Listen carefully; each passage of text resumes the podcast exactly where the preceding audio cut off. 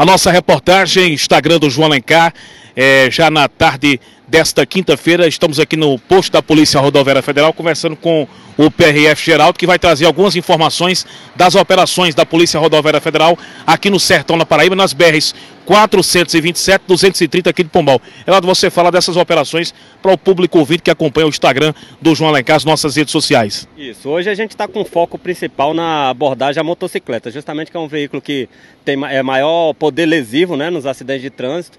Então o nosso objetivo é sempre salvar vidas. Então a gente sempre orienta, né? E hoje a gente veio para fiscalizar de fato. E o nosso objetivo é abordar aquelas pessoas que estão transitando sem capacete.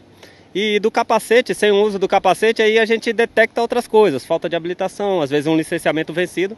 E como por lei a gente tem a atribuição de, de, de fazer o procedimento, né, de recolhimento do, do veículo.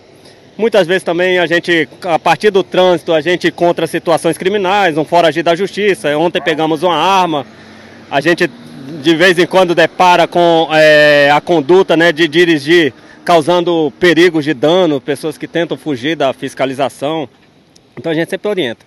Use capacete, é, use calçado que se firme aos pés, dirija com habilitação. Então, o nosso objetivo da fiscalização é sempre essa, salvar vidas, né?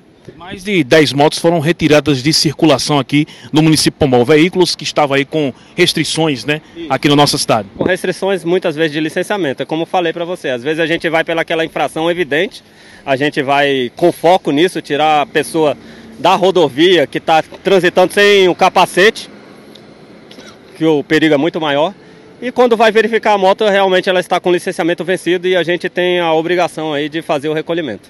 com informações do posto da Polícia Rodoviária, o repórter João Lencar, todo de olho.